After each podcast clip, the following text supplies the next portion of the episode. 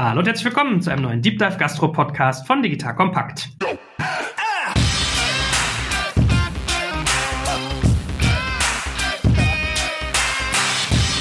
Mein Name ist Joel Kaczmarek und heute sprechen wir über das Thema Next Generation Food Universe. Also, es wird darum gehen, wie man eigentlich Foodprodukte heutzutage an den Markt kriegt. Und jetzt sagt ihr, hä, was hat das denn mit Gastro zu tun? Naja, schon was, weil Gastro ja auch ein spannender Markt sein kann, wo man diese Produkte platziert. Aber wir gucken natürlich auch ein bisschen über Gastro hinaus. Also der Blick über den Tellerrand ist heute garantiert. Da haben wir super spannende Gäste, zu denen ich gleich noch ein bisschen mehr erzähle. Einmal aus dem Hause Rügenwalder, kennt ihr bestimmt alle die Fernsehwerbung, die Rote Mühle. Dann von Katjes Green Food, die auch sehr, sehr spannende Dinge machen im Bereich Investieren in Foodprodukte. Und natürlich NX Food von unserem Partner der Metro, wo es quasi darum geht, dass Food-Innovationen entwickelt werden. Mit den drei Kollegen und Kolleginnen werden wir heute fleißig darüber reden, wie eigentlich so die Marktentwicklung aussieht, wie es eigentlich genau zustande kommt, dass neue Foodprodukte entstehen, also was bei Alternativen zum Beispiel auch wichtig ist, weil man wird vielleicht staunen, was zum Beispiel bei Rügenwalder und Katjes Greenfood so passiert und wie kommt dann eigentlich der Eingang in den Handel zustande, beziehungsweise auch, wie diese Produkte in Restaurants eingebracht werden können. So, an meiner Seite heute quasi wie meine Art Co-Moderator. Mit dem fange ich mal an, der liebe Fabio Ziemsen von NX Food. Lieber Fabio, schön, dass du da bist. Ja, vielen lieben Dank, Joel, für die Einladung. Komm, sag doch mal einen Satz zu dir und deiner Butze, aber wie immer schön kurz und knackig halten, dass die Hörerinnen und Hörer auch wissen, was du eigentlich machst und was du heute beisteuerst. Sehr, sehr gerne. Also mein Name ist Fabio Ziemsen, ich bin Geschäftsführer der NX Food und wir beschäftigen uns tagtäglich mit den neuesten Foodtrends und Food-Innovationen und gucken, wie man daraus gute Modelle kreieren kann für Partner, aber, aber auch mit den Startups und anderen Innovatoren zusammen. Und da gucken wir uns alles von Alternative Proteins bis hin zu Vertical Farming an, bis zu Go-to-Market-Strategien. Sehr gut. Und heute ist es ein Podcast der ungewöhnlichen Namen. Also nicht nur ich bin heute mal auch der Exot, sondern beide Gäste außerdem Fabio auch. Und Fabio ist ja auch ein bisschen international. Wir haben von Katjes Greenfood nämlich die liebe Manon Littek da. Hallo Manon, schön, dass du da bist und bei dir gleiches Spiel. Erzähl doch mal kurz, was du machst und was deine Firma so betreibt. Ja, hallo Joel, vielen Dank für die Einladung. Also ich bin Manon Littek, ich bin Geschäftsführerin von Katjes Greenfood. Das ist die dritte Schwestergesellschaft der Katjes Gruppe und wir haben vor vier Jahren gestartet, als erster in Europa nur in nachhaltige Foodprodukte zu investieren, also Food Impact Investing, haben zwölf Unternehmen im Portfolio, sechs in Europa, hauptsächlich Dach und sechs in den USA und es geht hier um Next Generation Food, also nur clean, plant-based und sustainable. Da kann ich ja gleich mehr dazu erzählen. Ja, mega, man. Es läuft ja hier wie geschnitten Brot mit euch. Ihr könnt ja das richtig euch kompakt vorstellen. Dann macht jetzt das der Godo, der liebe Godo Ruben von Rügenwalder Mühle auch. Der ist das COO. Schön, dass du da bist, Godo kein CEO-Mitglied der Geschäftsleitung, aber sonst passt das schon alles. Ich bin seit 25 Jahren bei der Rügenwalder Mühle. Als ich anfing, da sagte ich dem Chef, würde hier gerne als Junior-Produktmanager anfangen. Und da meinte er, das haben wir gar nicht Marketing. Aber wenn du Lust hast, baust du das hier auf. Und ich glaube, das ist äh, dann ganz gut gelungen. Jetzt 25 Jahre später, also das ist eine Firma, die seit 200 Jahren Fleisch und Wurst macht. 100% Familienunternehmen, so um die 250 Millionen Umsatz, damit man ein Gefühl dafür hat. Und beschäftigen uns seit sechs Jahren jetzt auch mit alternativen Proteinen. Und nach den sechs Jahren sind wir jetzt schon bei über 50% Umsatzanteil der alternativen Proteine fürs Gesamtgeschäft und wachsen mächtig gerade in dem Bereich. Wenn man eure Werbung mal sieht, dann denkt man ja, ihr seid so eine Firma, die irgendwie auf dem Bauernhof angesiedelt ist oder so, ne? Wo sitzt ihr? Wie muss man eure Firmenzentrale sich vorstellen? Seid ihr schon so richtig schön KMU, bisschen steif oder seid ihr noch jung und hungrig? Nee, wir sind jung und hungrig. Also das ist tatsächlich, wenn du zu uns kommst, das ist ganz viel Gegend. Also wenig äh, Häuser, wenig irgendwas, sondern ganz viel Bäume. Und wenn ich zur Arbeit fahre, eine halbe Stunde sehe ich nur Kühe. Und wir haben auch ein schönes Gasthaus, was redgedeckt ist. Aber natürlich, die Fabrik ist eine Fabrik. Also das ist logischerweise. Aber alles an einem Standort, keine zwei Werke. Durch das Wachstum sind wir jetzt auf die andere Straßen weiter auch äh, gegangen. Aber das ist das Weiteste, was entfernt ist. Jetzt kommt ein kleiner Werbespot.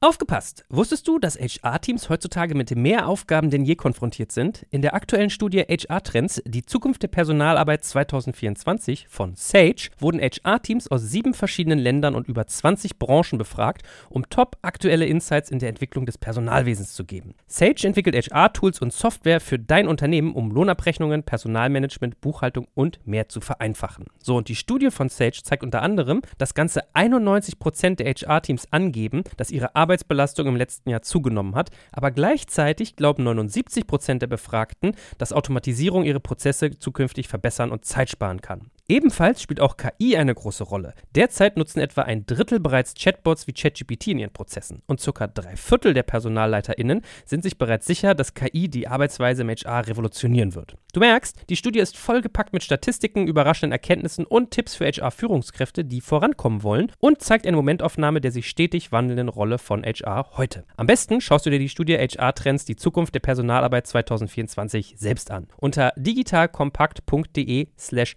Sage, S-A-G-E, kannst du sie dir komplett kostenlos herunterladen. Und wie immer findest du alle Infos auch auf unserer Sponsorenseite unter digitalkompakt.de slash Sponsoren. Werbung Ende.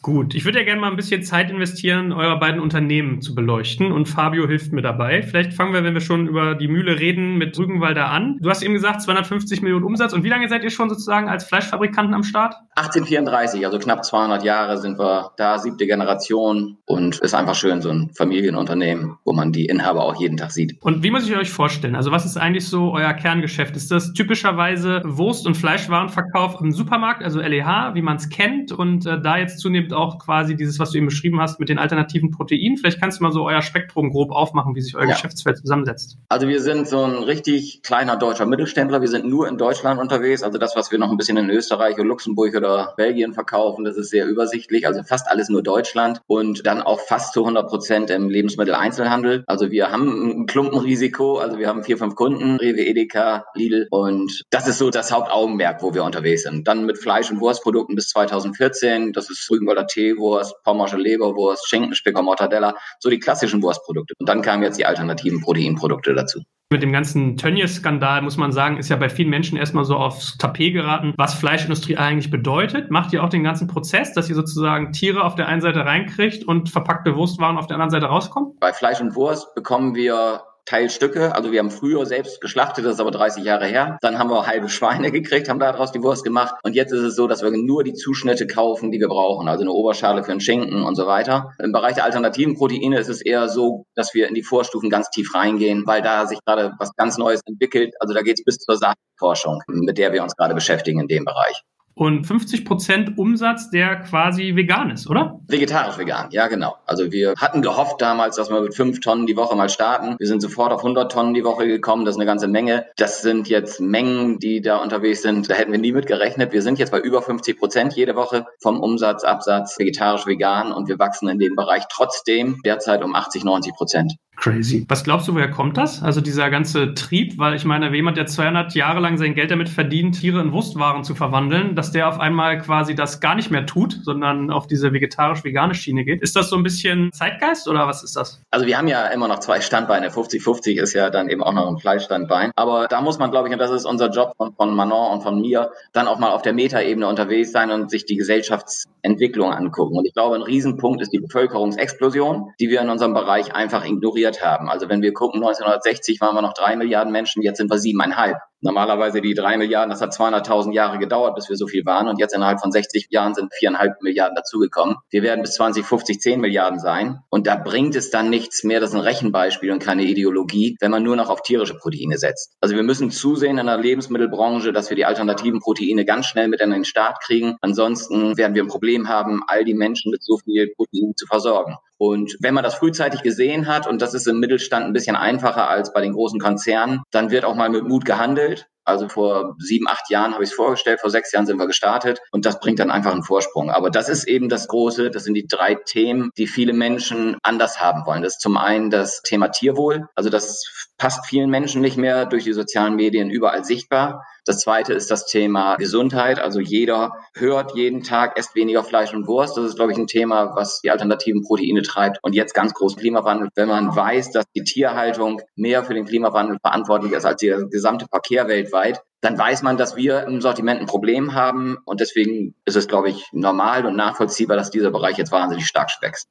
Ich würde da vielleicht noch was dazu ergänzen, weil ich ja. muss ganz ehrlich sagen, die kulinarische Vielfalt in dem Bereich hat auch enorm zugenommen. Das heißt, die Menschen, die ja auch gewollt sind, sich anders zu ernähren, die haben jetzt natürlich auch viel, viel mehr Möglichkeiten, als das früher der Fall war. Und das zweite Thema ist, was ich extrem gut finde, ist, dass es halt auch in der Mitte der Gesellschaft angekommen ist. Es ist halt einfach heutzutage modern, sich auch ein Stück weit anders zu ernähren, als es noch früher der Fall ist. Und die Leute artikulieren sich halt auch darüber hinaus. Wenn du heutzutage nur noch rein fleischlich isst, dann gucken dich schon fast die Leute schräg von der Seite an, weil es halt einfach auch zum, ich will nicht sagen gesunden Umgangston gehört, aber es ist halt einfach auch mit so einer gewissen Leichtigkeit geht es ja. Es ist nicht mehr so angestrengt und man wird nicht mehr abgestraft, wenn man sagt, man möchte sich halt diese Woche mal nur pflanzlich ernähren. Das ist halt einfach, sage ich mal, es hat eine gewisse Legitimation jetzt auch. Ich glaube, und genau da bin ich bei dir, Fabio, da kann jetzt gerade der Tipping Point entstehen, weil es in der Masse angekommen ist. Das ist keine Ideologie mehr, nicht mehr der gegen den und Fleisch gegen Pflanzen, sondern das merke ich gestern zum Beispiel, ich bin mit dem Hund noch abends gejoggt und dann kam ein Freund von mir, Landwirt, war dem Ganzen sehr kritisch immer gegenüber. Ich wohne hier wirklich auf dem Land. Und der sagte, Mensch, Godo, ich habe vorgestern gekocht und da habe ich euer pflanzliches Hack genommen. Und da habe ich Königsberger Klopse draus gemacht.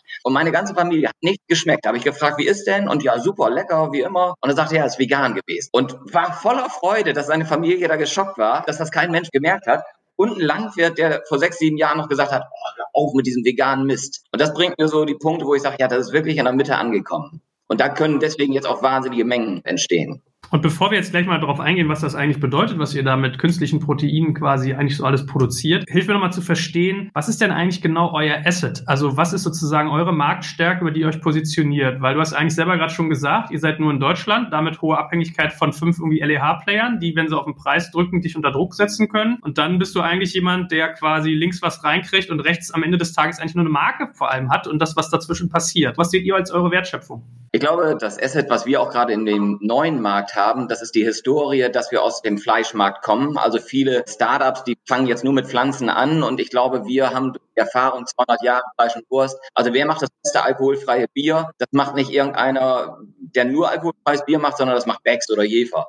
Und wer macht die beste fleischfreie Wurst? Das ist wahrscheinlich dann der Metzger, der da am besten mit umgehen kann. Und das Zweite, was uns unterscheidet zu den Konzernen, eben, dass viele Menschen, die den Kopf aufmachen für diese alternativen Produkte, die wollen gerne dann, dass die Produkte auch nicht durch die ganze Welt fliegen und auch die ganzen Rohstoffe nicht aus der ganzen Welt kommen, sondern wir haben unseren Fokus darauf, dass wir die Rohstoffe aus Niedersachsen bekommen, aus Deutschland bekommen, ob es die Ackerbohne ist, Weizen, wo wir dran arbeiten, Soja bauen wir jetzt schon selbst in Deutschland an mit eigenen Bauern. Und ich glaube, das passt ganz gut zusammen. So ein Mittelstand Mittelständler aus Deutschland, der in Deutschland vertreibt. Und ich glaube, das ist der Unterschied zu den Startups aus Amerika und zu den Konzernen weltweit. So, und jetzt hast du ja schon gesagt, alternative Proteinquellen. Wie muss ich mir das vorstellen? Macht ihr sozusagen aus dem 3D-Drucker gespritzte Sojapellets? Ist das irgendwie Soja pur? Sind das Insekten? Was nee. macht ihr, wenn ihr sagt, das ist vegetarisch-vegan? Wir gehen nur auf Pflanzen. Es gibt ja die drei Wege, Insekten, in vitro und Pflanzen. Wir haben uns 100% auf Pflanzen fokussiert. Wir nehmen regionale Pflanzen, die auch hier in Deutschland angebaut werden können, wie Weizen, Kartoffel, Erbse, Ackerbohne, aber auch Soja. Und Soja zum Beispiel, wir brauchen das Harte aus der Sojabohne und die werden zu Pellets verarbeitet. Also das muss man sich dann vorstellen, die sehen aus wie Cornflakes. Und die kommen bei uns in der Firma an und die nutzen wir wie Fleisch. Alles andere ist in dem gleichen Prozess. Also wir haben ja Schinkenspicker, das ist eine Mortadella, die haben wir in Schwein, Geflügel, vegetarisch und vegan. Und der Prozess ist bei allen der gleiche. Also das alles kommt in Kutter, wird klein gemacht, wird zusammengemischt, also Wasser, Rapsöl, Gewürze, dann die Pellets und dann wird's gekocht, dann wird's in Form gebracht, dann wird es aufgeschnitten, dann wird es verpackt. Also die ganzen Prozesse sind relativ gleich im Fleisch- und Pflanzenbereich, nur dass wir vorne statt Fleisch dann eben Weizen- oder Erbsenproteine nehmen und statt Speck nehmen wir Rapsöl. Wenn wir uns das Ganze angucken, und das sehen wir jetzt gerade halt auch im Fischsegment, da wird auch immer mehr davon gesprochen, dass auch eine hybride Version eine Lösung sein kann. Insbesondere auch, wenn wir uns in Zukunft das ganze Thema Cultivated Meat angucken als ein Ingredient. War das für euch von vornherein ausgeschlossen, auch mit hybriden Produkten an den Markt zu gehen? Und könntest du dir vorstellen, auch in Zukunft gerade auch auf Cultivated Meat oder Fat Ingredients zuzugreifen, um die den pflanzlichen Lösungen beizumischen, um eine bessere Textur, Konsistenz zu bekommen, als es jetzt schon der Fall ist. Da hat mir der Vorteil bis jetzt noch gefehlt. Also das sehe ich ähnlich wie damals die Leitbiere. Das ist so ein Mittelding, wo man sagt, warum? Also die Mortadella, die wir haben, die haben wir entweder aus Fleisch, das ist für die Fleischliebhaber,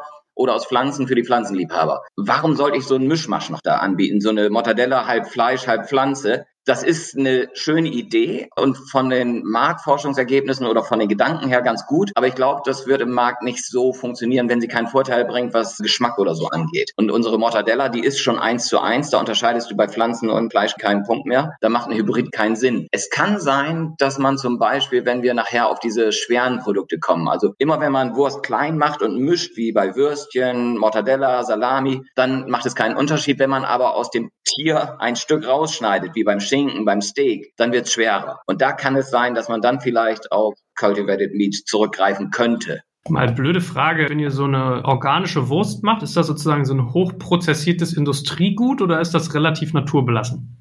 Genau wie die tierischen Produkte. Also die unterscheiden sich, wenn sich auch die Menschen die Mühe machen, unsere Zutaten sich mal anzugucken. Da kann man sich Flügelschwein, vegetarisch, vegan umdrehen. Da sind ungefähr die gleichen Zusatzstoffe drin. Wenn man vier Wochen haltbar sein muss, und das müssen wir im Handel sein, dann muss man bei beiden auch ein, zwei, drei Zusatzstoffe nutzen, die aber vollkommen in Ordnung sind. Aber die vegetarisch-veganen haben keine längere Zutatenliste als die Fleischprodukte. Aber ist es jetzt gesund, wenn ich vegane Wurst esse?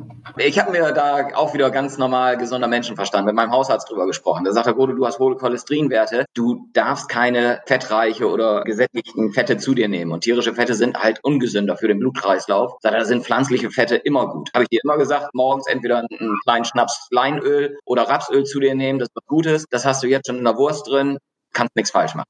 Gut. Fabio, was ist denn so dein Outsiderblick eigentlich auf Rügenwalder? Also wenn du das so mal betrachtest, was findest du spannend dran? Godo hat mir da schon einiges vorweggenommen, aber für mich ist Godo und Rügenwalder wirklich in der Vorreiterposition in Deutschland gewesen und ein wirklich, wie sagt man, Vorbild, wenn es darum geht, eine Transformation des Businessmodells hinzubekommen. Die Zahl 50 Prozent jetzt mit veganen und vegetarischen Produkten, das muss man erstmal hinbekommen und da auch auf wirklich diesen neuen Trend setzen und da auch wirklich den Markt mitentwickeln. Und das haben wir hier wirklich gesehen. Godo ist jemand, der sehr, sehr stark dort an der Front gekämpft hat für diese neue Sache und das ganze Thema sehr stark nach vorne getrieben hat und ist somit ein Vorzeigebeispiel für viele andere Teilnehmer dieser Industrie, dass es halt möglich ist. Und das ist etwas, was wir halt auch einfach brauchen. Wir brauchen diese Vorbilder, die zeigen können, dass man diese neuen Trends für sich nutzen kann und dass man damit auch aufs richtige Pferd setzt. Und deswegen sind Godo und ich da auch schon länger im Austausch und in verschiedenen Aktivitäten unterwegs. Und ich kann einfach auch nur vor den Aktivitäten den Hut ziehen und sagen, das ist genau das, was wir brauchen, um diesen neuen Markt zu entwickeln. Und das ist einfach der richtige Vibe, den wir in dieser neuen Thematik brauchen. Godo, bevor wir jetzt gleich mit Manon mal über eine wahrscheinlich ähnliche Dimension im Zuckerbereich reden, helft mir nochmal zu verstehen, das, was ihr jetzt tut mit den vegetarischen Alternativen, ist das am Ende des Tages eigentlich teurer oder vielleicht sogar günstiger als das, was ihr mit Fleisch gemacht habt? Derzeit teurer, weil ich hatte gerade anderthalb Stunden wieder ein Rohstoffmeeting mit unserem Einkauf, F&E und so weiter. Man kommt nicht mehr an die Rohstoffe, weil der Markt so explodiert. Das ist ja nicht, dass wir die Weizenernte brauchen, sondern wir brauchen auch die, die dann daraus diese Pellets machen. Wir brauchen die, die dann daraus die Dinge machen, die wir brauchen. Und da ist gerade so ein Rand drauf, dass die Preise da wahnsinnig hoch. Ich glaube, dass wir in drei, vier Jahren spätestens so weit sind, dass sich die Branchen umgestellt haben und dann gehen die Preise runter. Und dann werden die vegetarisch-veganen Artikel billiger oder günstiger sein als die Fleischartikel, weil wir da im Fleischbereich ja auch viele Initiativen haben, dass da jetzt berechtigterweise der Preis auch steigt. Also die Bundesregierung will die Initiative Tierwohl voranbringen, will die 40 Cent nochmal auf die Fleischprodukte drücken. Da wird einiges passieren und in zwei, drei Jahren sind die vegetarisch-veganen Artikel günstiger. Derzeit aber noch teurer. Wird man irgendwann von euch auch irgendwie in vitro oder Insektensachen sehen oder hältst du das nicht für vermittelbar an Endkunden? Ich glaube, das brauchen wir nicht. Also es wird alle drei Wege geben. Als kleiner Mittelständler muss man sich fokussieren, weil wir merken jetzt schon, wenn wir da mit Saatgutforschung und Proteinforschung starten und das mit meinen acht Entwicklern, die ich da habe, dann haben wir im Pflanzenbereich genug zu tun und wir würden uns verzetteln, auch auf Cultivated Meat oder auf Insekten zu gehen. Deswegen wir konzentrieren uns auf Pflanzen. Die beiden anderen Wege werden aber auch gebraucht, unbedingt gebraucht. Gut. Manon, lass uns mal ein bisschen über Katjes Green Food sprechen. Was ist eigentlich so eure Mission nochmal zusammengefasst, dass wir da mal eintauchen? Ja, also ich habe erstmal ganz so spannend zugehört, was der Gudo erzählt hat und sehe da auch so ein paar Parallelen, auch was den Markt angeht und auch das Marktumfeld. Also es ist ganz, ganz spannend, weil ich war sehr, sehr lange in dem Tech-Bereich tätig. Also erst auch unternehmerisch und dann aus der Investmentperspektive und bin immer schon Vegetarier gewesen und habe einfach gesehen, dass eine Entwicklung stattfindet in dem Foodmarkt und bin dann eben vor vier Jahren relativ zufällig mit Katjes zusammengekommen, die einfach diese Veränderung auch im Markt gesehen haben. Und das war sozusagen der Anfang von Katjes Green Food. Aber es war war natürlich so, dass sich erstmal alle meine Bekannte und so haben sich eigentlich lustig gemacht und haben gedacht, was machst du da? Also vor so Silicon Valley Deals und hier ganz vorne dran. Und das war halt Tech war die Revolution und außer Tech gibt es eigentlich nichts. Und dann zu sagen, okay, warum jetzt Mittelstand und warum jetzt Consumer Goods und Food, das ist ja total dröge und hier ist keine wirkliche IP und was hat das jetzt mit der Zukunft zu tun? Und das hat auch relativ lange noch so weiter angehalten. Also ich hatte dann auch immer mal so ein paar Gespräche mit Medien und das war eigentlich bis zum Beyond Meat IPO war das immer so ein bisschen belächelnd betrachtet, was wir da machen. Also so der Veggie-Trend und jetzt will jemand die Bratwurst wegnehmen und was ist denn das hier und so. Und ich glaube, dass dieser ganze Umschwung international natürlich schon immer sehr viel früher, also seit Beyond Meat IPO macht sich keiner mehr lustig, weil ich glaube, das war einfach mal so der Einschnitt. Und ich glaube, das nächste Thema, was jetzt nochmal echt was vorangebracht hat, ist diese Oatly-Bewertung mit zwei Milliarden, was ja wirklich dann Consumer Packaged Goods ist. Also das ist auch nicht wirklich IP, sondern es geht hier einfach um Hafermilch, also einfach in Anführungsstrichen. Aber es geht hier um die Plant-Based Revolution. Und ich glaube, das sind so ein bisschen die Turning Points. Und was wir gemacht haben, also wir haben vor vier Jahren gestartet. Wie gesagt, wir haben gesehen, dass da eine Veränderung stattfindet. Das kommt immer sehr stark erstmal auch aus den USA, die einfach weiter vorne dran sind. Da gibt es diese größte Messe der Welt für Natural Food Expo West. Die Eigentümer von Katjes waren auch einige Jahre schon davor da und haben gesehen, da entsteht auf einmal ein Riesenmarkt mit neuen Consumer Goods in dem Bereich. Also alle Leute wollen mehr Natural Food. Die Millennials konsumieren anders. Es geht hier um nachhaltigen Konsum. Also, dass das ganz klar ist, dass so neue Marken auch in diesem großen, eigentlich relativ verkrusteten Foodmarkt entstehen und dass da halt wirklich so ein Gründerspirit ist, ne? Also wie im Tech jetzt vor 10, 15 Jahren. Und die größte Revolution ist halt absolut dieses Plant-Based-Thema, was zwei Komponenten hat, was wir ja eben schon so ein bisschen besprochen haben. Also einmal ist es einfach diese Notwendigkeit aus der Makroperspektive. Es wird einfach nicht funktionieren. Und ich glaube, deswegen ist Silicon Valley sehr früh raufgesprungen, weil die einfach visionär sind und die gucken einfach nur auf die Zahlen, Daten, Fakten und du hast eine steigende Bevölkerung und wirst jetzt, wie das Landwirtschaftssystem momentan aufgebaut ist, du kannst die Menschen in den nächsten 20 Jahren nicht mehr so ernähren. Du hast einfach nicht die Ressourcen. Du hast nicht die Wasserressource, du hast nicht die Landressource. Massentierhaltung ist der größte Nutzer in den beiden Bereichen und jetzt ganz, ganz stark in den letzten zwei Jahren das ganze Thema CO2-Emissionen und Klimawandel, was ja durch Fridays for Future nochmal nach vorne gebracht worden ist und jetzt auch stark durch die Covid-Pandemie. Also das sind einfach die Themen, mit denen wir uns auf dem Marke-Level in Landwirtschaft und auch Food System beschäftigen müssen. Und das ist einer der größten Verursacher in dem Bereich. Und auf der anderen Seite sehen wir halt, es ist eine Veränderung im Konsumentenverhalten. Also es sind die nächsten Generationen, die eben auf Tierwohl achten, auf nachhaltige Landwirtschaft, die ethischen Konsum wollen, aber auch zum ersten Mal wirklich diese Verbindung zwischen Ernährung und Klimawandel herstellen. Also ich glaube, das ist relativ neu. Vorher ging es bei diesen Veggie-Themen mehr um Gesundheit und Tierwohl und diese Klimawandelperspektive, die ist so seit ein, zwei Jahren drin. Bei dem ist da ein wahnsinniger Wachstum in dem Bereich. Ne? Also es ist jetzt wirklich in der Breite der Masse angekommen. In Berlin hast du den größten Anteil von Veganern, wobei vegan sehe ich immer so ein bisschen als diese extreme Position. Darum geht es ja gar nicht, dass Menschen vegan werden sollen, sondern es geht um die Flexitarier, die jetzt schon sehr, sehr stark wachsen und die Hälfte der Bevölkerung in Deutschland ausmachen. Also das heißt, bewusst konsumieren, Fleisch reduzieren und mehr auf pflanzliche Alternativen achten. Ja, also es geht darum, dass man da eine gute Mixform hinbekommt. So, sorry, jetzt bin ich total abgespeichert. Also, aber das war sozusagen der Spirit, ja, und deswegen bin ich auch so leidenschaftlich dabei, das zu gründen, was wir gründen. Also, was wir jetzt machen, ist genau in diesen Bereich einzuinvestieren und zu gucken, was sind eigentlich die Marken der Zukunft, das, wo wir glauben, dass sie das Foodsystem so ein bisschen sozusagen disruptieren werden. Und wir haben drei Kategorien. Einerseits plant-based. Also, das heißt, das sind die Substitute zu momentan Animal-Derived Products, also was normalerweise von Tieren sind. Da ist ein Beispiel zum Beispiel investierten Bacon Ersatz in Los Angeles. Der Mitgründer hat Beyond Meat mitgegründet. Das ist momentan da auch ein riesen Celebrity-Thema. Snoop Dogg ist mit eingestiegen und es hat eine sehr, sehr, sehr hohe Bewertung. Also diese klassischen Sachen. Oder hier in Deutschland haben wir jetzt dieses Jahr investiert, zum Beispiel in veganen Tierfutter. Also weil Tierfutter ist eine der Haupttreiber von CO2-Emissionen, also 86 Millionen Tonnen weltweit. Und auch da gibt es eigentlich keinen Grund, dass man nicht eine flexitarische Ernährung oder zumindest die Snacks von Tieren und Hunden nicht CO2 besser aufbereitet anbietet. Das zweite ist aber, dass wir nicht nur auf diese Thema Alternative Protein gehen, sondern auch gucken, was sind an sich nachhaltige Konzepte, die das Foodsystem besser aufstellen. Es gibt ja nicht nur das Thema Alternative Protein, sondern es gibt auch zum Beispiel Waste Food ist ein Riesenthema. Da haben wir investiert in ein Unternehmen, das jetzt in den USA launcht in die Kaffeefrucht. Die Kaffeefrucht wird in der Kaffeeernte, was ja eine Milliardenindustrie ist, einfach weggeschmissen, hat mehr Koffein als die Bohne, Antioxidantien und dadurch, dass sie einfach in die Flüsse vor Ort gekippt werden, bringt es auch die ganze Flora, Fauna vor Ort durcheinander. So. Und wenn man das jetzt nutzt, hat man das Thema, dass man Waste Food nutzt. Man bringt auch eine weitere Einnahmequelle zu den Bauern vor Ort. Also an sich wirklich Social Entrepreneurship. Und es ist die gesunde Alternative zu Coca-Cola und anderen Drinks. So, das ist zum Beispiel ein Thema. Oder wir haben investiert hier in Deutschland, was super läuft, in The Rainforest Company. Die arbeiten mit wild gepflückten Acai aus dem Regenwald. Also Rainforest ist ja eines der großen Themen, was auch CO2 angeht, weil es gibt die ganzen Brandrodungen. Da hatten wir ja gerade dieses Anfang des Jahres mit den Feuern. Und warum passiert das? Weil die indigenen Völker vor Ort, die brauchen einfach eine Einnahmequelle. Und natürlich ist das Einzige, was sie machen können, ist Viehzucht oder eben Sojaanbau, um das Vieh dann zu füttern. Und wenn man denen aber eine alternative Einnahmequelle gibt, wie zum Beispiel Acai, was einfach wild wächst im Regenwald und auch so als Grundnahrungsmittel für Jahrhunderte genutzt worden ist, dann ist das einfach eine Möglichkeit für die eben das nicht zu tun.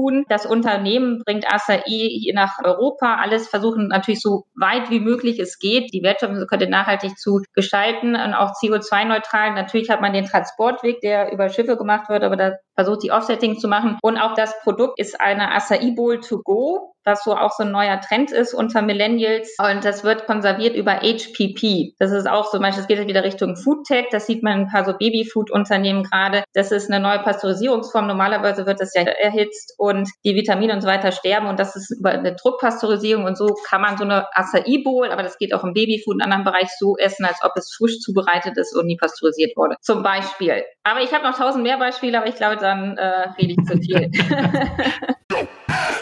Jetzt kommt ein kleiner Werbespot. Aufgepasst. Du kennst es doch sicherlich auch. Der Frühling ist im vollen Gange, es müsste mal wieder geputzt werden oder auch ausgemistet. Also wir haben das Thema auf jeden Fall gerade, denn nach unserem großen Live-Treffen von unserem Business Club Makers and Shakers misten wir gerade unseren ganzen Keller aus und dabei gibt es auch Dinge, da habe ich gar keine Lust, die aufwendig ins Internet zu stellen, sondern suche Hilfe. Und zwar haben wir da einen spannenden Partner, den kennst du bestimmt auch schon, denn mit Rebuy kannst du deine gebrauchten Artikel, wie zum Beispiel Bücher, Musik, Filme oder Technik wie Smartphones, HiFi und vieles mehr verkaufen. Komplett stressfrei, ohne lästiges günstiges Erstellen von Anzeigen und vor allem ohne stressige Kommunikation mit KäuferInnen. In nur 30 Sekunden findest du heraus, wie viel Geld du für deine Artikel bekommst und wenn dein Artikel im Lager von Rebuy angekommen ist, bekommst du das Geld ganz automatisch schon sechs Tage später ausgezahlt. Also, mach's wie wir, spar dir doch einfach das Text- und Abfotografieren deiner Schätze und besuche direkt Rebuy. Unter digitalkompakt.de slash Rebuy habe ich dir eine Weiterleitung eingerichtet und alle Infos findest du wie immer auch auf unserer Sponsorenseite unter digitalkompakt.de slash Sponsoren. Werbung Ende.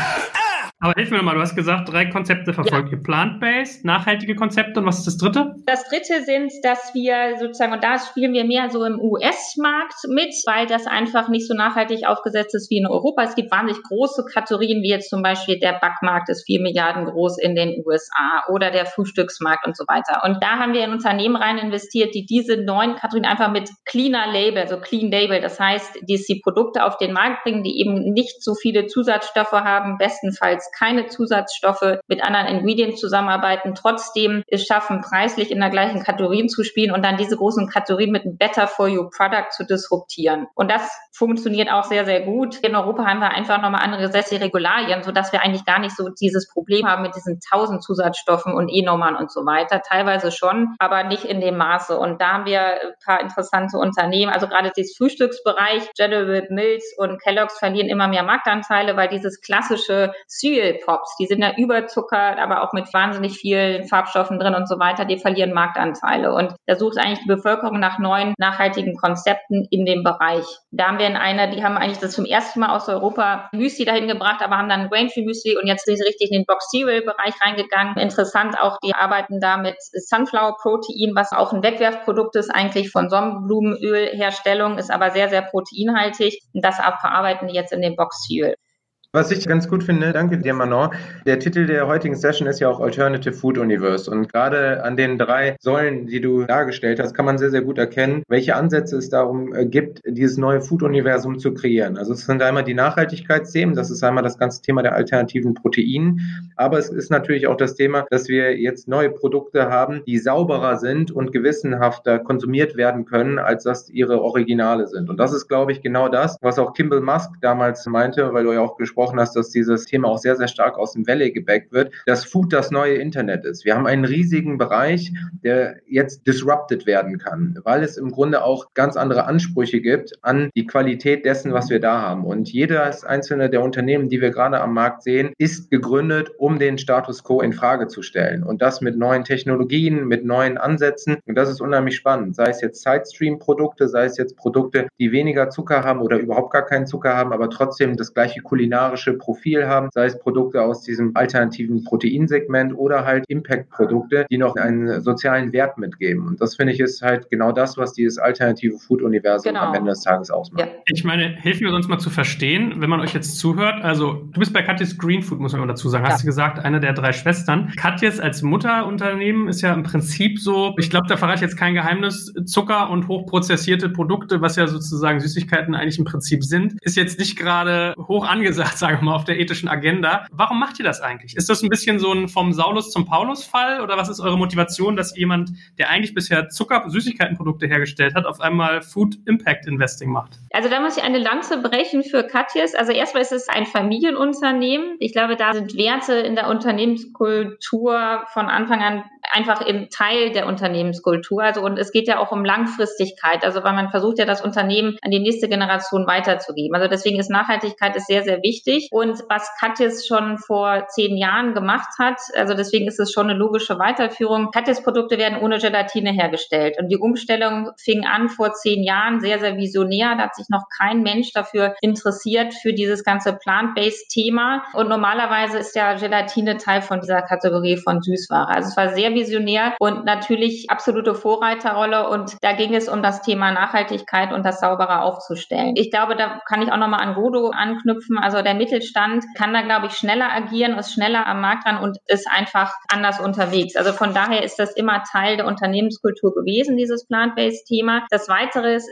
dass sie auch immer ohne Zusatzstoffe und Farbstoffe und so weiter gearbeitet haben. Also das Produkt ist natürlich aufgestellt, das Kernprodukt von Katjes. Ich glaube, das große Problem jetzt in den westlichen Industrieländern ist der versteckte Zucker. Also das ist ja bei diesen ganzen Fertigprodukten und so weiter. Da wissen viele Menschen gar nicht, wie viel da drin ist. Und ich glaube, Süßware ist halt immer so eine persönliche Indulgence, wo jeder weiß, auf was er sich drauf einlässt. Ja, also ich bin auch ein großer Fan von Schokolade und, und anderen Dingen. Und ich weiß aber natürlich irgendwo, natürlich sollte ich jetzt nicht fünf Packungen davon essen, sondern es ist so zumindest der kleine Luxus zwischendurch. Und ich glaube deswegen, man spricht mit aufgeklärten Verbrauchern, man weiß, was man tut und in, in kleinen Maßen ist es auch nicht schädlich. Also deswegen würde würde ich immer sagen, es ist jetzt nicht Saulus zum Paulus, sondern erstmal habe ich eine andere Perspektive auf das ganze Zuckerthema. Aber ist es auch so, dass Nachhaltigkeit und das Plant-Based-Thema war immer Teil der Unternehmenskultur. Und ich glaube, dann sind es zwei unternehmerische Gesellschafter, die einfach diese Veränderungen gesehen haben und sagten, okay, wir wollen teilhaben, es ist nicht unser Kerngeschäft, aber wir sehen eine Änderung im Markt und wir verstarken jetzt einfach mal. Also das ist, glaube ich, auch wieder so ein bisschen der Vorteil vom Mittelstand, dass man sagt, man macht einfach mal. Ich glaube, als es gestartet worden ist, wusste jetzt erstmal keiner, was das wird. So. Und dann hat man halt immer mehr so eine Struktur rausgeformt mit dem Impact Investing Thema. Und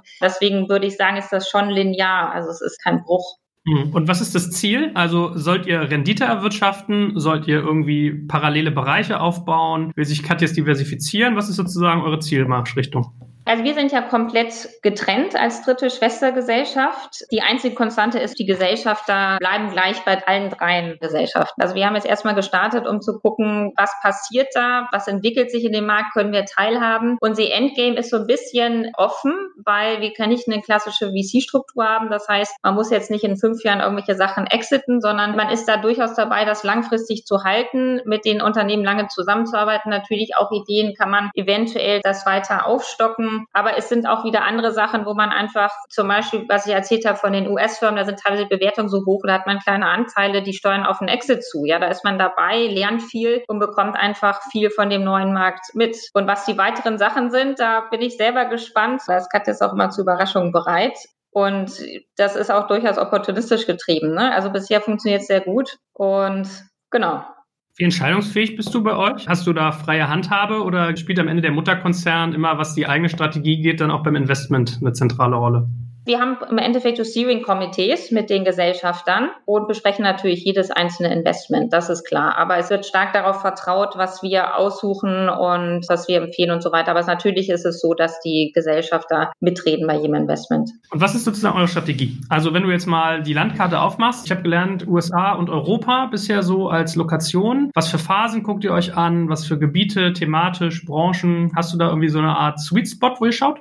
Wir machen Late Seed Series A von den Investments. Regional ist es so, dass wir sowohl Europa als auch USA und dann Fokus natürlich auf Dach haben, also wie wir es jetzt gespielt haben. Wir investieren in die drei Kategorien rein. Also für uns, wenn wir Investitionen aussuchen, teilweise bei diesen Plant-Based-Themen macht man auch wirklich ganz, ganz frühe Investments, weil dann die Bewertungen extrem hochgehen und man muss Vorentscheidungen treffen, bevor man wirklich sieht, wie performen die im Markt. Und da geht es dann mehr darum, um das Produkt und um das Team und, und andere Themen. Aber normalerweise gucken wir auch bei den sehr frühen Investments, was ist jetzt schon im Kleinen die Marktperformance? Also welche Drehungen haben sie im Kleinen? Wie performen die gegenüber die Wettbewerber? Was sind die Skalierungsmöglichkeiten? Aber das Wichtigste ist die Marke. Also kann man die Marke weiter aufbauen? Weil am Ende diese Wiederkäufe im Food werden stark getrieben durch den Geschmack. Das ist 111. Und dann musst du immer, um wettbewerbsfähig zu sein, musst du convenient sein und du musst preislich in der Kategorie mitspielen.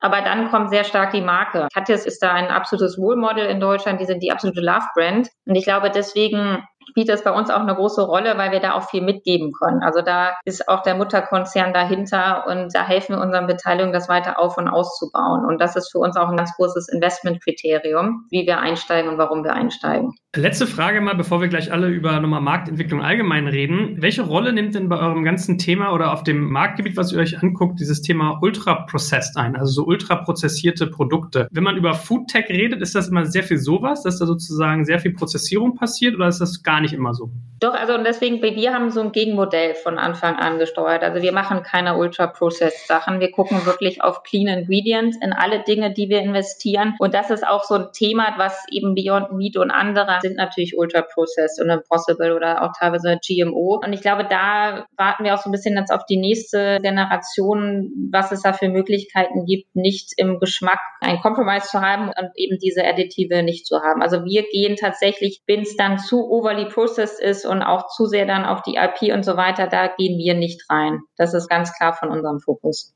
Gut. Fabio, lass uns doch nochmal jetzt wechseln in Richtung Markt insgesamt, wie eigentlich solche Dinge entstehen. vielleicht kannst du auch nochmal ein, zwei Sätze zu NX Food sagen, äh, wie ihr eigentlich so aufgestellt seid. Wir haben dein Wissen bisher angezapft, aber noch nicht irgendwie hergeleitet. Ja, vielen lieben Dank, Joel. Also was wir mit NX Food machen, ist, wir gucken uns halt den ganzen Markt an, insbesondere halt auch die Startup-Entwicklung. Wir gucken uns an, an welchen Hotspots die Innovationen entstehen. Gerade eben wurde schon gesagt, dass in dem Valley viel entsteht, dass an der Westküste und an der Ostküste Innovationen entstehen und in Europa, ob es in Wageningen, in London oder auch hier in Berlin ist. Aber wir gucken uns darüber hinaus auch an, was in Tel Aviv abgeht, was in Singapur gerade abgeht, eines der Hotspots, würde ich gerade sagen, für das ganze Foodtech-Thema und versuchen natürlich dann auch noch weiter Überwachungen in den chinesischen Markt Markt reinzublicken. Und wir gucken uns halt nicht nur die Entwicklung an aus Startup-Ebene oder auch aus der Food-Trend-Entwicklung, sondern versuchen auch automatisch Rückschlüsse daraus zu entwickeln, wie wir anderen Unternehmen helfen können, Zugang zu diesen Ökosystemen zu bekommen. Denn das, was gerade dieses neue Food-Universum so besonders macht, ist, dass wir hier neue Akteure haben. Wir haben hier ganz viel Venture Capital, wir haben neue Player, die in dem Markt aktiv sind, wir haben hier junge Startups, die auch auf Netzwerke zugreifen können, Modelle wie Asset-Light-Modelle, die sich aus ganzen Netzwerken zusammenbauen, aber wir haben haben auch viele Quereinsteiger, beispielsweise aus dem Biotech-Bereich, die jetzt versuchen, diese neuen Themen, sei es jetzt Cultivation in Meat etc., mit sich zu nehmen. Und natürlich auch Lateral Entrance, würde ich sie mal bezeichnen, die jetzt sagen, da ist so ein Momentum in diesem Foodmarkt gerade. Wie kann ich das für mich interpretieren und wie kann ich im Grunde davon profitieren? Und das sind genau diese Punkte, die wir uns genau angucken und wo wir sagen, da wollen wir unterstützen. Wir haben mittlerweile fünf Jahre Expertise in diesem ganzen Bereich. Wir haben das Thema Vertical Farming mit Infarm in Deutschland enorm nach vorne gebracht. Wir haben mit Beyond Meat diesen bekannten IPO-Burger nach Europa gebracht und wir haben die ersten Insektenproteine mit in den Markt eingeführt und natürlich auch durch unsere Startup-Regale sehr, sehr viel Erfahrung gesammelt, um zu wissen, wie halt Go-to-Market funktioniert und auch mit sehr, sehr vielen erfolgreichen Startups zusammengearbeitet. Und dieses Wissen wollen wir halt einfach mit anderen Startups teilen, aber halt auch mit größeren Unternehmen, um dort halt zu gucken, wie man diesen Markt halt gemeinsam weiterentwickeln kann. Und das ist das, was wir im Großen und Ganzen machen. Und wir haben jetzt ja gerade eben auch schon sehr, sehr viele Themen gehört, die diesen Markt nach vorne treiben und warum dort eine Notwendigkeit ist, jetzt schnell zu reagieren, die Innovationszyklen zu verkürzen und vor allem offen für Neues zu sein. Und da wollen wir genau unterstützen und diesen Markt mitentwickeln. Jetzt kommt ein kleiner Werbespot.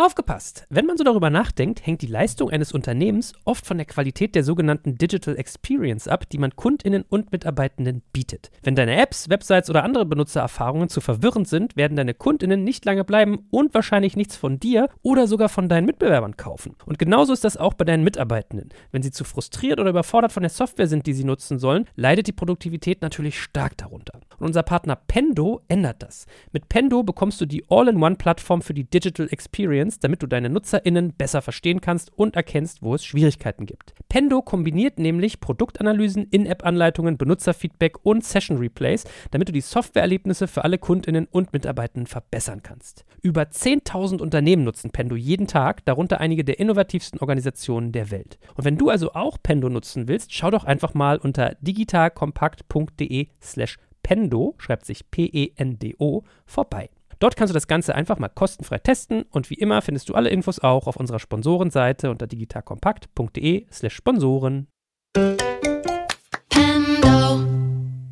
Werbung Ende. Und wie entwickelt sich dieser Markt? Weil was ja auch zu beobachten ist, wenn man sich mal so Lebensmitteleinzelhandel anguckt, es war ja ganz faszinierend zu beobachten, auch wenn man sich so Höhle der Löwen und solche Geschichten anschaut, dass man jetzt eigentlich in den letzten vielleicht fünf Jahren so die Tendenz hat, dass ja neue Produkte auch wirklich mal in den Markt kommen. Bis dato war es ja immer so, da war ja, glaube ich, der Regalspace quasi an Godo, Manon und Co. sozusagen dauervermietet. Und als ein junges Startup kann man da gar nicht rein. Oder wenn, wenn man sich nicht sofort verkauft hat, flog man sofort wieder raus. Was hat denn sich so ein Stück weit geändert im Marktgeschehen? Da hat sich einiges geändert. Du hast gerade eben die Höhle der Löwen genannt und das ist sicherlich auch ein Multiplikator gewesen für viele junge Startups. Aber grundsätzlich kann man sagen, dass Gründer und Startups zu Medien geworden sind. Das heißt, es gibt ganz viele neue Möglichkeiten, den Markt zu attackieren. Es gibt unheimlich viele verschiedene Distributionskanäle und Möglichkeiten, mit dem Kunden in Kontakt zu gehen. Es gibt das große Thema Direct to Consumer. Das heißt, ich kann mir im Grunde über die verschiedenen Medien online eine solche Reichweite aufbauen, dass ich im Grunde am Handel vorbeigehen kann und dadurch halt natürlich noch einen ganz ganz anderen Access bekomme. Und das ist ja auch eines der großen Themen. Ich kann halt vor allem auch die Gastronomie verwenden als Go-to-Market-Strategie, was viele dieser Player, Oatly ist vorhin genannt worden, aber auch ein Impossible oder ein Beyond Meat, gerade in der Anfangsphase genutzt haben, um halt auch die Markenbegehrlichkeit aufzubauen. Und das sind natürlich auch andere Wege, die jetzt möglich sind. Das ist so das eine Thema. Das andere Thema ist, dass natürlich wir gerade auch ein Stück weit eine Demokratisierung der Geschmäcker erlebt haben. Es gibt keine Lebensmittel, die es noch nicht im Lebensmittelhandel irgendwie gab. Und wir jetzt natürlich auch die Konsumenten haben, die versuchen, ihre eigenen persönlichen Ernährungsprofile zu erstellen und dementsprechend natürlich sehr, sehr stark darauf achten, was habe ich für Produkte, was erzählen die für eine Geschichte und wie passt die zu mir? Wie kann ich mich darüber artikulieren? Und dann haben wir sehr, sehr schöne Dynamiken darin. Wir sehen einen Just Spices, der den ganzen Gewürzmarkt auf den Kopf gestellt hat. Wir haben einen My Müsli gesehen, der die ganze Müsli-Regale offen äh, disrupted hat, sage ich mal so. Und so gibt es halt in den ganzen Categories diese neuen Unternehmen, die halt im Grunde den Status quo in Frage stellen. Und das waren jetzt, sage ich mal, die Primex Example, die ich gerade genannt habe, mit noch drei, vier anderen, die es dort gibt. Aber im Longtail haben wir so viele Anbieter, dass es halt schon signifikante Auswirkungen hat. Und das ist das, was dieses neue Thema so interessant macht. Godo, vielleicht kannst du uns ja auch nochmal mitnehmen, weil wenn wir jetzt über Marktentwicklung reden, dann müssen wir auch mal uns über Alternativen Gedanken machen. Und was sind eigentlich die Stellhebel, die Alternativen zum Erfolg führen? Manon hat ja eben auch schon sowas gesagt wie die Textur muss stimmen, geschmacklich muss es sein, Preis irgendwie ist ein Thema, Marke. Was sind so für euch die Maßstäbe, die ihr angelegt habt, um zu sagen, alles klar, wenn ich jetzt ein Alternativen alternatives Produkt positionieren will, muss ich hinter folgende Checkboxen irgendwie einen Haken machen bei mir in der Zeit, wo ich jetzt für Rügenwalder arbeite und wir haben ja davor auch schon ein paar Innovationen gebracht. Es ist immer innoviere nicht zu doll. Also wir hätten jetzt ja sagen können, wir machen jetzt eine pflanzliche Wurst, die schmeckt wie rote Beete oder die schmeckt wie Gemüse oder man macht die Form ganz anders oder man macht die Verpackung ganz anders. Und meine Idee ist immer, dass man eine Sache komplett verändert und alles andere gleich lässt. Also man guckt jetzt bei diesen alternativen Produkten, die Leute haben ja kein Problem mit den Produkten, die mögen sie ja. Die mögen Milch, die mögen gerne Wurst, die mögen gerne ein Stück Fleisch. Das Problem Problem sind eben Dinge, die mit der Tierhaltung dann zum Beispiel zu tun haben. Und dann muss man nur das eine rausnehmen und alles andere versuchen genauso zu lassen. Also lass die Mortadella genauso schmecken, wie sie schmeckt, lass sie genauso aussehen, verpack sie genauso und benahme sie genauso. Das war ja der Streitpunkt, den wir dann immer auch mit der Politik haben, zu sagen, wir brauchen auch den Namen vegetarischer Mortadella. Und dann meines Erachtens funktioniert das ganz gut, weil die Menschen dann wissen, ah, ist genau das, was ich haben will. Ich kann mein Wurstbrot essen, ist nur aus Pflanzen. Also nicht zu viel innovieren, eine Sache und der Rest muss gleich bleiben. Was ist so dein Patentrezept, Manon? Ist es bei euch ähnlich, wenn ihr euch Innovationen anguckt? Ja, also eigentlich, was ich eben schon gesagt habe. Ne? Aber ich fand das auch interessant, wo wir gucken, okay, ist es dann marktfähig, also mit Geschmack Preis, Convenience und Marke. Aber was ich auch nochmal interessant fand, was jetzt Gudo gesagt hat, weil es wird ja auch oft zur Diskussion gehabt, warum muss man jetzt, wenn man eine alternative Proteinquelle hat, das jetzt nachbilden zu der Wurst oder sowas, warum macht man nicht komplett was anderes oder so? Und ich finde das ganz interessant, weil diese Anfänge davon kamen eigentlich von dem Bruce Friedrich, der das Good Food Institute gemacht hat in San Francisco in den USA. Und das ist so ein vegan-vegetarischer Aktivist, der irgendwie versucht hat, über 20 Jahre die Leute zu missionieren, zu sagen, okay, ihr müsst mehr auf pflanzliche Ernährung achten und so. Und kein Mensch hat es interessiert, kein Mensch hat zugehört. Und das war eigentlich der Anfang auch so von Beyond Meat und anderen Dingen, dass man sagt, okay, äh, wir müssen es schaffen, äh, die Bevölkerung zu erreichen, auch diejenigen, die überhaupt gar keinen Bock haben, irgendwas mit vegan und vegetarisch zu tun haben, sondern wir wollen irgendwie den Cowboy aus Midwest Texas, der da irgendwie zu seinem Burger King immer läuft. Und wie schaffen wir das? Wir müssen es genauso gut schmecken machen oder genauso schmecken. Eigentlich sozusagen Genuss ohne Compromise und es muss das sein, was der Bauer kennt. Das, was der Bauer kennt, das ist er und sonst nicht. Und ich glaube, das ist auch so, warum jetzt diese ganzen Alternativen so direkt wirklich nachgebildet werden und was der Erfolg ist, weil so kriegst du irgendwie die Breite der Bevölkerung. Und ich glaube, das ist auch bei Godo bei euch. Die Produkte sind ja wirklich top und es ist kein Kompromiss. Und du erreichst damit den klassischen Fleischesser, den du damit dann auch erreichen willst. Ne? Das ist in der Tat auch nochmal ein sehr wichtiger Punkt. Also der Mensch ist ein Gewohnheitstier und muss natürlich auch ein Stück weit dahin geführt werden. Und ich sehe genau in dieser Entwicklung auch die großen Chancen für die großen Fastfood-Ketten, die wir halt haben, dass sie halt im Grunde sich wegentwickeln können von dem, was sie jetzt gerade haben und zu wirklich Gesundheitsspots werden können durch diese neuen Produkte. Und wenn wir da mit Independent-Restaurants zusammenarbeiten, dann verstehen die schon mehr und mehr, dass sie das halt auch nutzen können, um halt ihren USB auszuarbeiten, um mehr Vielfalt zu bieten. Aber gerade die Großen fangen an zu verstehen, dass sie gerade durch diese Bewegung weg von ihrem schlechten Image in der Vergangenheit hin zu was Neuem kommen. Und diese Produkte ermöglichen im Grunde diesen Transfer. Wir haben alle die Bilder gesehen von KFC, als dort quasi die Beyond-Produkte gelauncht wurden. Da gab es wirklich Schlangen von Menschen, die um den äh, KFC standen. Und es waren jetzt nicht neue Kunden, es waren die klassische KFC-Kundschaft, die dorthin gekommen ist. Und das ist genau das, was dieses Segment so spannend macht, dass wir auf einmal komplett neue Hebelwirkungen im Markt haben und sich dort viele Anbieter auch komplett neu durch diese Produkte darstellen können. Normalerweise würden wir jetzt eigentlich an der Stelle mal langsam darüber reden, wie solche Produkte in den Handel kommen. Aber wir haben ja Gastronomen heute als Zielgruppe und vielleicht tauchen wir mal da ein. Godo und Manon, verkauft ihr sozusagen Produkte an Gastronomen oder seid ihr alle mehr LEH? Manon, willst du? Also wir verkaufen ein wenig an Gastronomen und das wird jetzt immer mehr. Also wir sind jetzt in ganz vielen Verkostungen der Systemgastronomen jetzt gerade drin, weil die eben auch sagen, diese Ubiquität der Produkte wird es jetzt überall geben. Überall, wo es tierische Produkte gegeben hat, wird es pflanzliche geben egal wo die verkauft wurden. Das versteht jetzt auch jeder Systemgastronom, jeder normale Gastronom und jeder versucht jetzt die richtigen Anbieter dazu finden. Und zum Beispiel haben die Großen dann auf große gesetzt. McDonald's hat mit Nestle zusammengearbeitet, Burger King auch mit einem großen, weiß nicht, wer das jetzt genau war. Die gucken sich jetzt aber auch an, ob es regional vielleicht interessanter sein kann. Aber ja, das Thema Gastronomie und alternative Proteine geht jetzt auch richtig ab.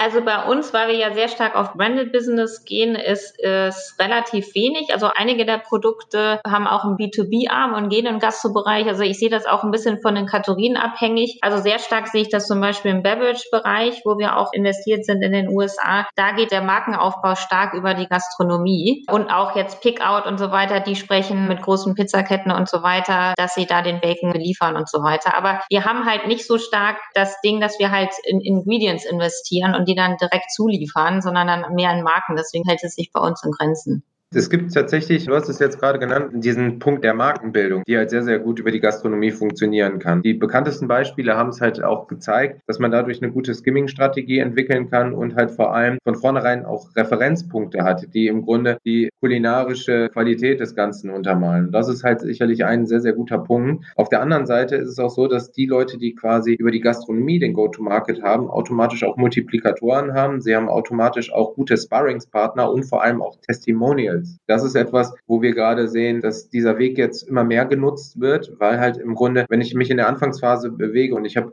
ständige Iterationen in der Produktentwicklung, ich das unheimlich gut über die Gastronomie abbilden kann und die da wesentlich kritischer ist, als wenn ich jetzt ständig zum Einkäufer gehe und sage, ja, wir haben jetzt hier wieder eine neue Version. Das funktioniert einfach dann nicht. Gerade in der Anfangsphase zum Markenaufbau und in dieser Phase bis zum Proof of Market ist unheimlich wichtig, äh, die komplette Validierung über die Gastronomie abzubilden und diesen Hebel zu nutzen nutzen. Und ich gebe mal noch recht, klar ist es hier so, dass wir hier in erster Linie mit Raw Materials sprechen, aber das ist ja auch genau das, was es am Ende des Tages ausmacht, dass ich diese Phase nutzen kann, um das Produkt halt so zu entwickeln und auch den richtigen Approach definieren kann, mit dem ich dann am Ende des Tages den Markt adressiere. Und da werden sich die ganzen Early Adopter und Innovatoren aus Konsumentensicht sehr, sehr stark orientieren und dort halt aufspringen. Also da würde ich auch sagen, ein gutes Hauptbeispiel ist auch hier wieder Oatly mit der Barista-Edition. Also der Durchbruch kam wirklich mit der Barista-Edition, dass sie da mit den Cafés und Gastunternehmen zusammengearbeitet haben und die Community erreicht haben. Also das war der Durchbruch für die. Ne? Ja, und da jeder Endkonsument den Anspruch hat, genau zu Hause seinen Kaffee so zu machen wie der Barista, hat dann ideal die Übersetzung ja. stattgefunden. Na, ich weiß, dass ich zum Beispiel in unserem Vorgespräch mit Fabio eine ganz interessante Achse aufgemacht bekommen habe, Verbraucher versus Verwender. Dass halt ein Restaurant jetzt nicht so sehr Verbraucher ist, sondern mehr Verwender. Kommen dadurch nochmal andere sozusagen Betrachtungen zustande, die man dann eigentlich so in die Markenentwicklung oder Produktentwicklung mit einfließen lassen kann? Ja, absolut. Das ist genau dieses Thema der Raw Materials. Also ich kann jetzt nicht von vornherein Produkte entwickeln, die halt stark gewürzt haben. Ich muss dem Gast Gastronomen etwas geben, was er im Grunde noch für sein Handwerk verwenden kann. Und daraus können sich sehr, sehr schöne Use Cases entwickeln. Bedeutet aber auch auf der anderen Seite, wenn er das in seinen Produktionsmechanismus eingliedert, müssen natürlich auch diese Produkte in sämtlichen Aggregatzuständen vergleichbar mit dem Original sein. Und das ist halt auch das, wo ähm, viele sehr, sehr stark in diesen ganzen Cultivated-Sektor schielen, weil das ist ja im Grunde ein 1 zu 1 das ähnliche Produkt, wo ich halt genau die gleichen Aggregat- und Anwendungsmöglichkeiten in vielerlei Hinsicht habe, wie ich es halt auch im normalen Bereich habe. Und das würde vielen Verwendern dann, dann natürlich die Möglichkeit geben, noch einfacher an diesen Markt zu kommen. Aber viele neue Produkte sind dem halt schon sehr, sehr nah und da gibt es eigentlich fast schon gar keine Differenz mehr. Aber das ist eines der ausschlaggebenden Kriterien, die wir dort sehen. Also dass das Verwendungsprofil halt einfach auch wesentlich anspruchsvoller ist, gerade wenn wir im professionellen Bereich unterwegs sind. Godo, was wollt ihr denn eigentlich im Restaurantbereich machen, im Gastronomiebereich? Also klar, ich kann mir jetzt vorstellen, hier die ganzen Prenzlauer Bergcafés in Berlin-Mitte, wenn die Brunch machen, da kann man auch irgendwie vegane Wurst kredenzen von euch, aber sind Gastronomen für euch eigentlich auch potenzielle Großabnehmer? Wir sind da ganz klar, dass wir unsere Marke spielen wollen. Also wir würden niemals so ein Handelsmarkenlieferant werden oder einfach ein Lieferant im Hintergrund. Dafür braucht die Gastronomie uns nicht und wir brauchen die Gastronomie nicht, weil derzeit ist es bei uns so, dass wir die Mengen gerade zuteilen müssen. Also wir müssen jetzt gerade auch in der Weihnachtszeit erste Quartal. Jetzt mit dem Lockdown ohne Ende wird das wieder so kommen, dass wir Januar, Februar, März wirklich nur zuteilen können. Wir brauchen also nicht Menge, sondern wir wollen die Marke stärken. Und deswegen würden wir in Gastronomiebetriebe nur gehen, wenn auch die Marke mitspielt. Das sieht man aber bei vielen Systemgastronomen. Manon hat es gerade gesagt, Oatly, als die mit Starbucks zusammengearbeitet haben, das war so eine Win-Win-Situation für beide. Und sowas streben wir an, aber nicht irgendwie als Lieferant von Patties. Da gibt es auch die ganz bekannten Fähnchen von Impossible und Beyond Meat oder Moving Mountains. In jedem Bild, was man in der Gastronomie sieht, gibt es immer dieses Fähnchen oben drauf, das hier geflaggt worden ist. Und Absolut, und da sind die aber auch ganz offen, weil die sagen, eigentlich bringt das auch nochmal so ein Proof of Concept, dass man denen sagen kann, ah, guck, da ist Rügenwalder drauf, da ist Beyond drauf, da ist das drauf. Das bringt die auch voran und, und die Gastronomen sind ja auch geübt. Also jedes System Gastronomie hat ja sechs, sieben Marken, die sie spielt, ob es Coca-Cola bei McDonalds ist oder Dime Ice oder was die da alles haben. Also da sind die auch offen schaffen, das zu transportieren. Ja, aber es ist tatsächlich, und das kann ich dazu sagen, es ist ein, auch für den Kunden ein komplett neues Erlebnis. Als ich in San Francisco war und auf einmal ein Just Egg bestellt habe, dann habe ich tatsächlich ein Ei bekommen mit einer Produktbroschüre nebenbei. So. Und ich habe gedacht, so, auf der Menükarte stand halt auch Just Egg und dann war da halt auch quasi eine Trademark dahinter. Und das ist halt für den Konsumenten auf einmal ein ganz anderes Gefühl, dahin zu gehen und zu wissen, dass eigentlich nur ein kleiner Schritt stattgefunden hat. Da wurde eine Flüssigkeit in eine Pfanne gegossen, ein bisschen zubereitet und mir serviert. Also ist schon ein neues Gefühl einfach, was man da hat. Ne? Ja. Ich meine, was ist denn so die Nutzen-Kosten-Rechnung auf beiden Seiten? Also was hat so ein Gastronom davon, wenn er irgendwie Rügenwalder oder ein Katjes-Projekt bei sich sozusagen featuret? Und was hat umgekehrt die Marke davon? Also ich glaube, das ist dieses Markenspiel. Warum funktioniert Coca-Cola bei McDonald's? Warum will Coca dahin? Warum sagt McDonald's, das passt? Weil sich da zwei Marken gegenseitig antreiben und ein bisschen nach vorne ziehen. Und die Gastronomen, die vielleicht manchmal das Image haben, da ist was Ungesundes, was gerade die Systemgastronomen schnell haben, die können sich dadurch profilieren und sagen, wie cool, ich habe jetzt mal eine Biomilch, das hatte McDonald's ja schon vor diesen Produkten gemacht, Biomilch, Obsttüte und so weiter. Und jetzt können sie sich mit diesen Produkten, die einen wahnsinnigen Hype gerade erfahren, die eben auch einen Tick gesünder sind als die tierischen Produkte, die nicht den Klimawandel voran vorantreiben, die das Tierwohl berücksichtigen. Damit können sie sich dann auch profilieren. Und ich glaube, da bringt es dann nochmal einen Schub, dass sie dann die Firmen dann auch unterstützen, die auch im regionalen Kontext ganz gutes Image haben. Und da bin ich bei Manon so eine Mittelständler, die ganz früh mutig gewesen sind, wie Katjes oder wie Rügenwalder. Die funktionieren in dem Markt einfach wahnsinnig gut. Und äh, damit kann so ein großer Systemgastronom sich auch noch mal ein bisschen wieder auf so eine Stufe bringen, die einfach ein Tick sympathischer ist. Aber auch die kleinen Gastronomiebetriebe äh, können da genauso von profitieren, dass man den Leuten zeigt, wir haben jetzt auch solche Produkte. Wir sind in vielen kleinen Gastronomiebetrieben drin, weil die das ganz cool finden. Derzeit ist es auch so, dass der Geschmack wahnsinnig ausschlaggebend sind und wir sind da ganz weit vorne. Ich glaube, das ist so eine Win-Win-Situation für beide.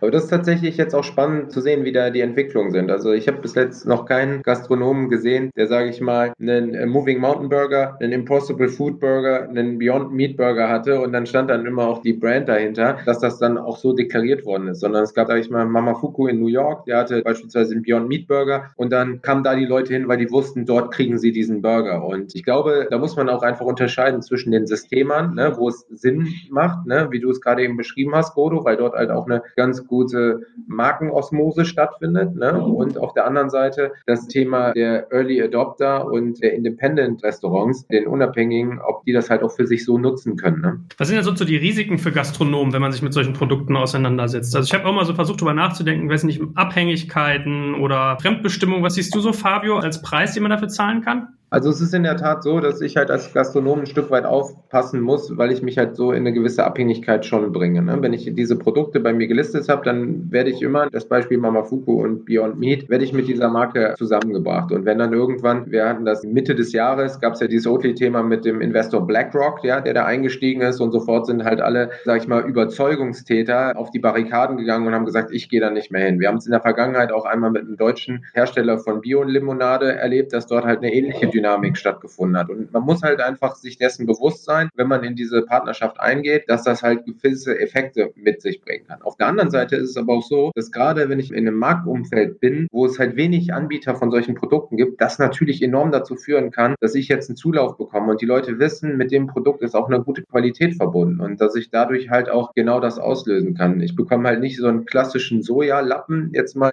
despektierlich gemeint, sondern ich bekomme halt schon etwas, was halt auch Qualität hat. Und wenn wir die Entwicklung weiter so haben, wie Manon sie beschrieben hat, dass die Produkte halt mehr und mehr in den Clean-Bereich geht, also dass ich ganz klar weiß, welche Ingredients da drin sind. Und dass die IP am Ende nur darin besteht, wie ich die Komponenten ideal zusammenbringen kann, dann ist das natürlich auch ein ganz klarer Garant für gesunde, gute Produkte. Und das kann natürlich dann definitiv helfen. Gut, ihr Lieben, es war ein spaßiger Ritt. Also ich glaube, wir könnten noch gefühlt äh, Stunden weiterreden und vielleicht machen wir das ja sogar auch nochmal an anderer Stelle. Also ich überlege, ob wir das echt nochmal vertiefen. Aber für den Moment fand ich, hat das echt Spaß gemacht, mal so den Blick über den Tellerrand zu werfen und in die Breite zu denken. Lieben, lieben Dank euch und ja, haltet mich mal bitte auf dem Laufenden mit den leckersten, neuesten Food-Innovationen, die ihr so hervorbringt. Lieben, lieben Dank euch allen. Danke. Ciao. Dankeschön. Ciao.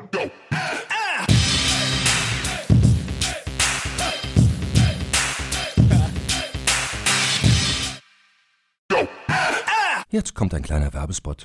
Aufgepasst! Heute gibt's Werbung in eigener Sache. Wir wollen dich nämlich besser kennenlernen, weil viele hören Woche für Woche unseren Podcast und dabei wissen wir gar nicht immer, wer genau diese Leute sind. Und natürlich wollen wir ja aber wissen, wer du bist, um unseren Inhalt auch an deinen Interessen ausrichten zu können. Und um das zu ändern, habe ich eine Umfrage vorbereitet. Dort kannst du uns erzählen, wer du bist und wofür du dich interessierst. Und was du davon hast, naja, ich meine, je besser wir dich kennen, desto besser können wir unseren Podcast an deine Bedürfnisse anpassen. Und dann spreche ich auch keine Werbung mehr für Penispuppen und Online-Casinos ein, wo dich womöglich ganz andere Dinge interessieren. Nein, kleiner Spaß und trotzdem, du tauschst fünf bis zehn Minuten deiner Zeit gegen viele Stunden noch bessere Unterhaltung und Tiefenwissen in der Digitalwirtschaft. Klingt für mich nach einer Win-Win-Situation und geh doch also daher mal auf die Seite digitalkompakt.de slash Umfrage. Fülle diese nach bestem Wissen und Gewissen aus und freue dich in Zukunft auf noch besseren Content auf Digital Kompakt. Ende der Werbung.